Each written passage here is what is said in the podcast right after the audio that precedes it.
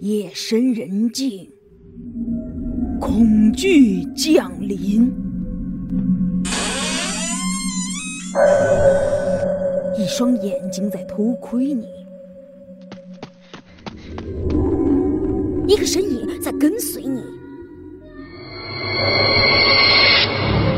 让你魂飞魄散的深夜广播，带你聆听从未有过的听觉体验。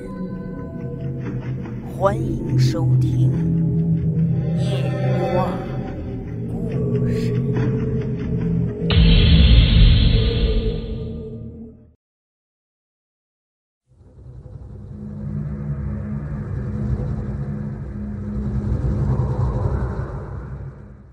我高祖父原本想走到水井那儿看看，这时候听到小兰的声音，立刻就停下了脚步，屏住呼吸。站在原地仔细听了起来，他想找到声音传来的方向，但是听了一会儿以后，他发现小兰的声音飘忽忽的，一会儿远，一会儿近，一会儿左，一会儿右，好像花园四下里都是他的声音，也好像小兰一直围在我高祖父身边附近打转转。这根本就确定不了他的具体位置。可就在这个时候，小兰的哭喊声里多出了另外一个声音，一个男人的怒斥声。这男人的声音不算清晰，跟小兰一样，声音忽远忽近的。我高祖父勉强能听得清楚，那男人好像在骂小兰。贱人，好像还有一些要小兰偿命之类的话。随后，小兰不再呼救了，除了哭就是惨叫，而且叫的声音非常的凄惨，好像她正在被这男人揪着头发，惨绝人寰的暴打着。这个时候，我高祖父已经完全可以断定了。这个暴打小兰的男人也是个鬼魂，也就是蔡府里的人看到的追在蓝影后面的那个白影子。蓝影是小兰，白影子一定是这个男的。而且我高祖父这时候判断，这条暴打小兰的白影很可能就是蔡府老厨子的徒弟张江。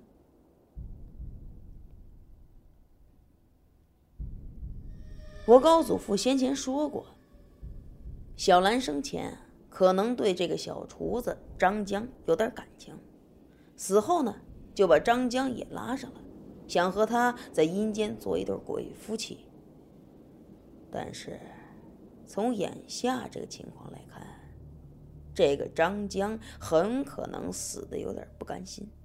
死后呢，不但没能和小兰终成眷属，还化作厉鬼，对小兰的鬼魂展开了打击报复。他们两个估计在生前就已经有点什么，要不然小兰不会平白无故的拉上张江做鬼夫妻。至于小兰和张江生前是怎样一个感情纠葛，我高祖父这时候还不敢妄下定论。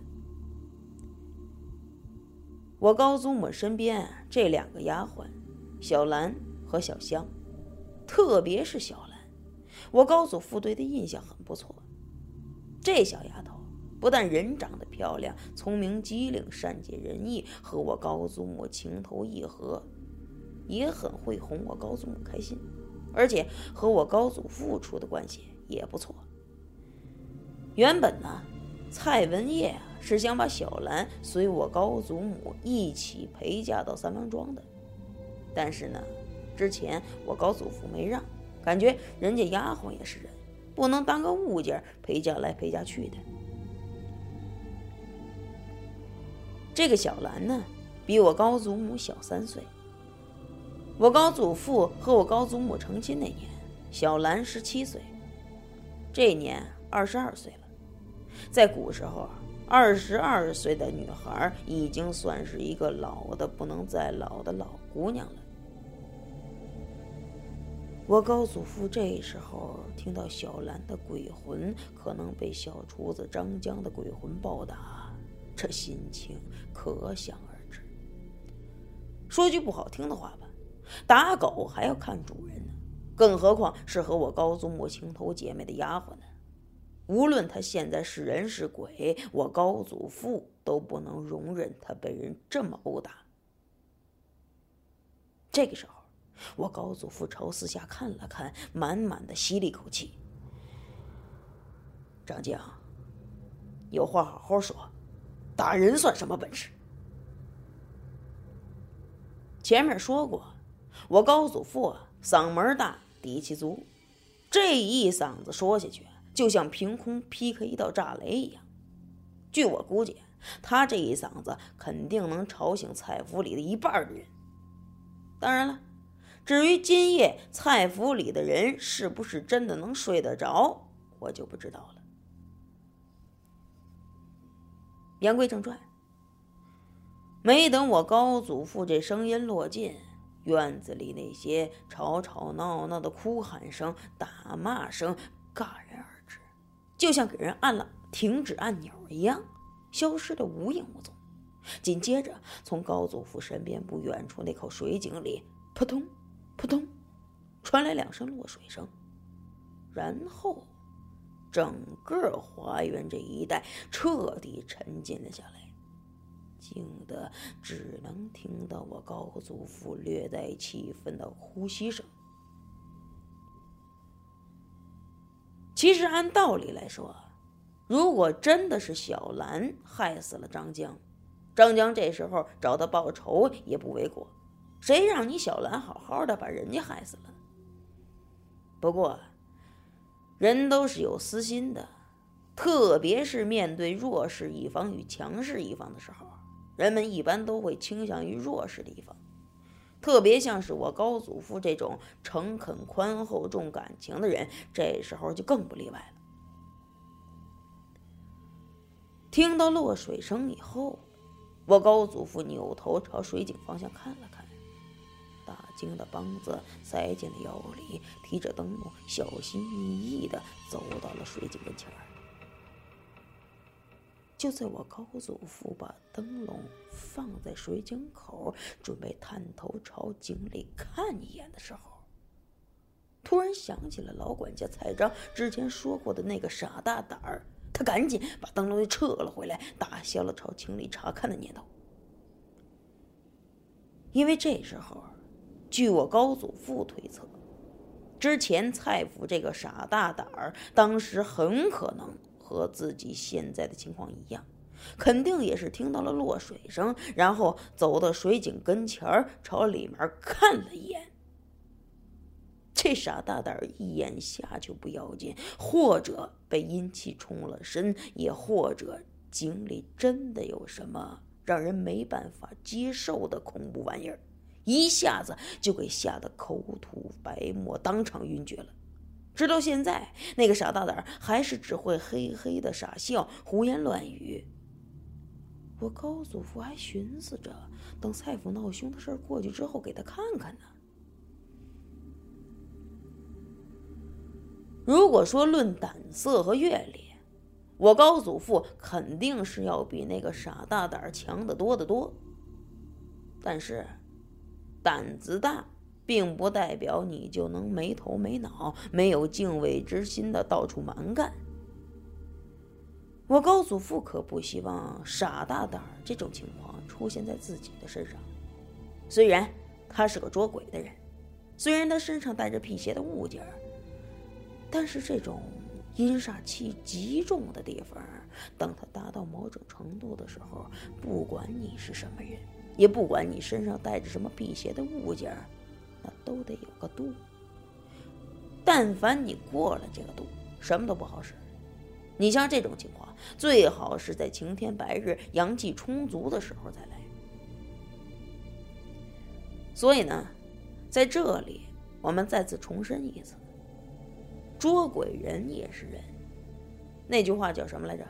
常在河边走，要是不小心，也有失鞋的那天。其实，“敬鬼神而远之”这句话说的很在理。要不是那些惹上脏东西的人有求于我们，我们又不忍心看着他们受苦遭罪，鬼才愿意只身犯险呢。谁希望整天和这些玩意儿打交道啊？可以说，现在我遇上那些感觉不对劲儿的地方，一般都是绕道走，没事儿不愿意招惹这些东西。在这里呢，我也奉劝那些整天没事想找点事儿干的。想看看这些东西到底长什么样的朋友们一句：离这些东西远点儿。要是真给你碰上一回，或者看到一回，到时候你想哭都晚了。我高祖父提着灯笼啊，又回到大厅外面那椅子那儿。这时候计时用的燃香已经烧了一半了，也就是三更半天了。再有半个时辰，也就是再有一个钟头，就该打四更了。这时候，整个蔡府是彻底消停了下来，什么事儿都没了，静的真落可闻。我高祖父呢，就把灯笼和梆子放在椅子旁边，坐回椅子上，收起了燃香，一直挨到了天亮。蔡府上下再也没有哭喊、打骂之类的声音或者怪事儿传来了。据我估计，我高祖父那一嗓子是把张江那货的鬼魂吓得不轻。其实，这些东西有的胆子比人还小呢。有时候遇上了吧，你吼两声或者骂几句，就能把他吓跑。至少短时间之内，他们不敢再回来胡闹了。当然了。还是那句话，能不招惹这些东西，咱最好别去招惹，别没事给自己找事儿。这一夜无话，第二天清晨，吃过早饭，我高祖父实在是困得受不住了，在从三王庄赶来开封的这一路上，几乎是马不停蹄、舟车劳顿的，也没来得及休息。现在又又撑着眼皮守了一宿，那铁打的人也受不住啊。早饭倒是挺丰盛的，不过我高祖父也没吃几口，话也没说多几句，就跟自己的老丈人、丈母娘问了声好，跟请安差不多。然后呢，又跟我高祖母说了一声，摸了摸我太爷的小脸蛋儿，心事重重的就返回香楼睡觉去了。蔡府这时候又开始了新的一天，很多人趁着空闲交头接耳，悄悄就议论着昨天晚上发生的事儿。后来我高祖父才知道，哼，几乎蔡府三分之二的人都听到了他夜里那一嗓子。不过这也不足为奇，试想在这么个环境之下，能踏踏实实睡着的人确实也不多。就这么着，我高祖父这一觉一直就睡到了中午。开饭的时候，我高祖母过来把他叫醒了。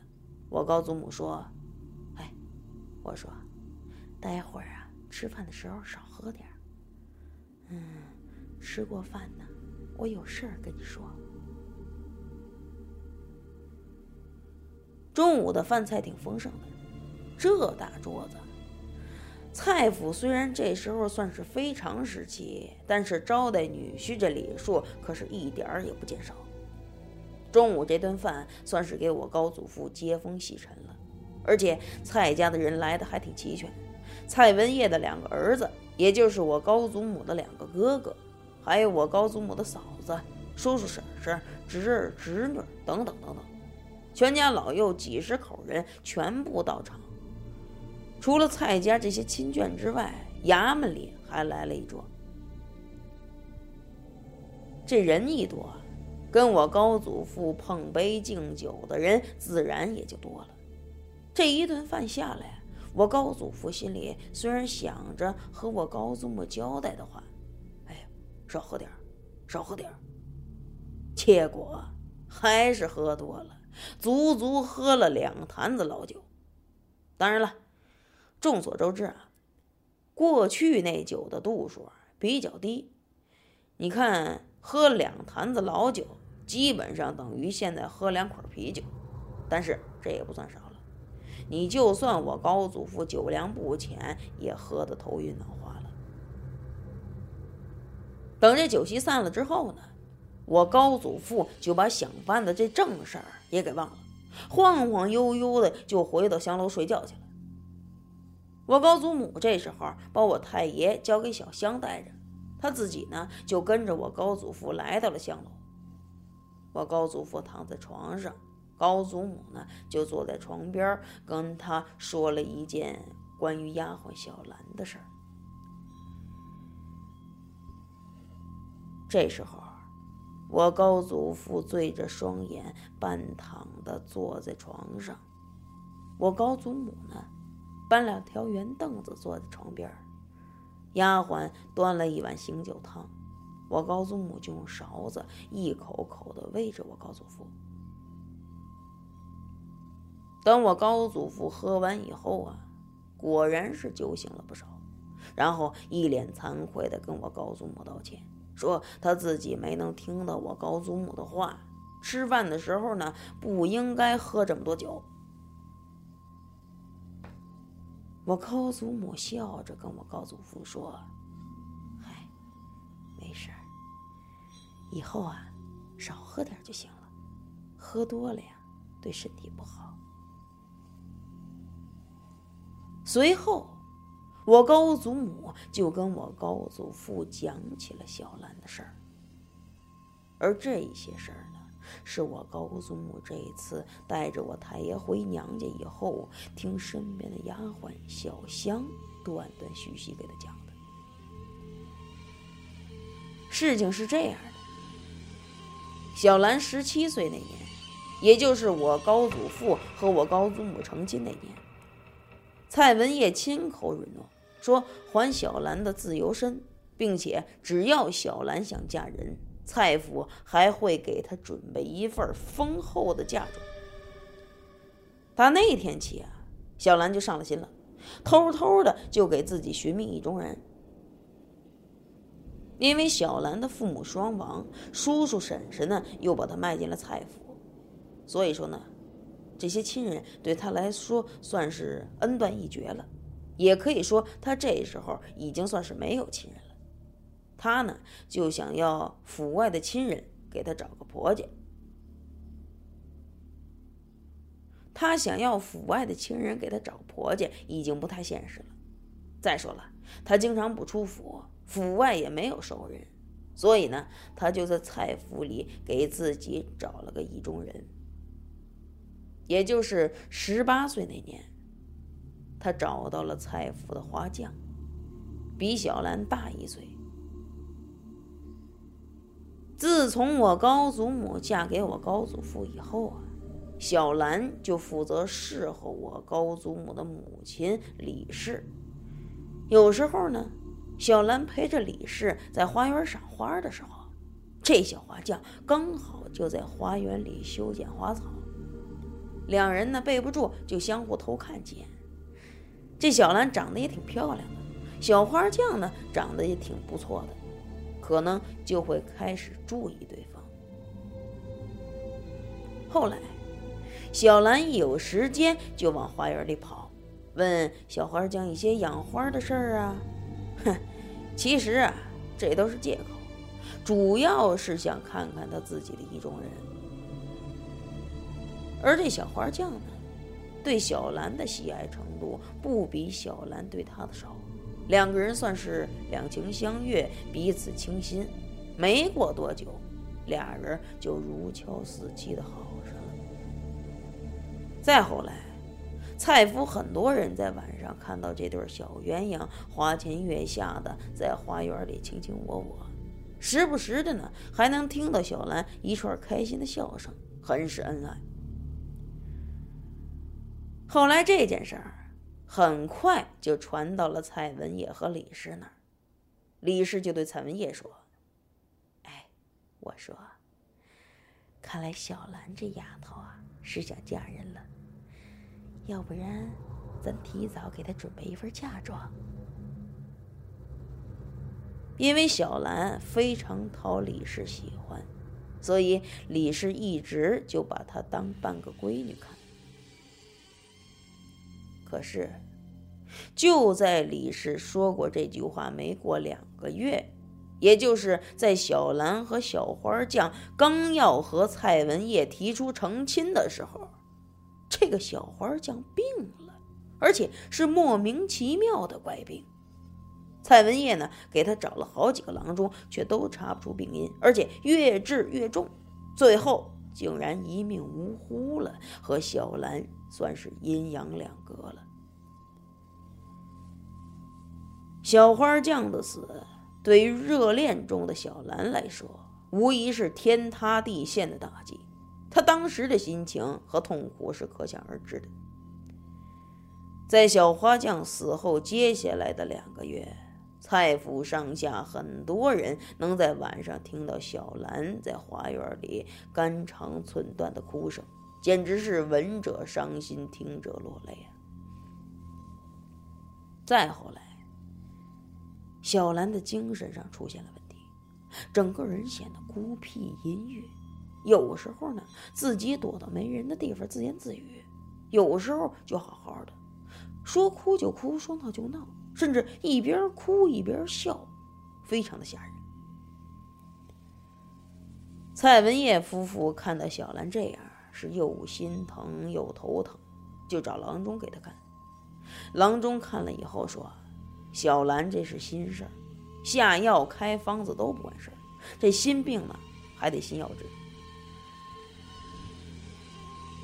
蔡文业夫妇两个一合计，小兰的心病就在小花匠的身上。这小花匠已经死了，那怎么办？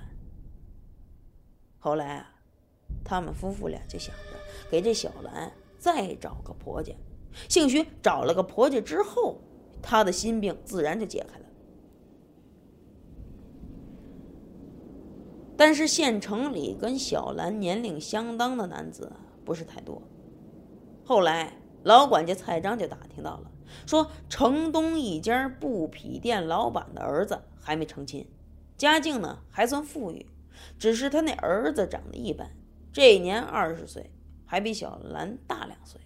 感觉在年龄上也挺合适的，于是呢，就让老管家蔡章登门做媒。那布匹店的老板呢，见蔡府老管家亲自上门给他儿子说媒，感觉面子很足，乐的是嘴里合不拢。后来听蔡章说是给蔡府里的丫鬟做媒，不免就有点小小的失望。管家蔡章说：“这丫鬟在我们老爷夫人眼里，那就跟亲闺女一样，嫁妆呢一点都不少。而且以后布匹店的老板，你们要是有什么事儿，蔡府肯定会出手帮忙的。”布匹店老板听蔡章这么说，脸上又笑起来了。于是几天之后，布匹店的老板就带着儿子。到蔡府下了聘礼，选了日子。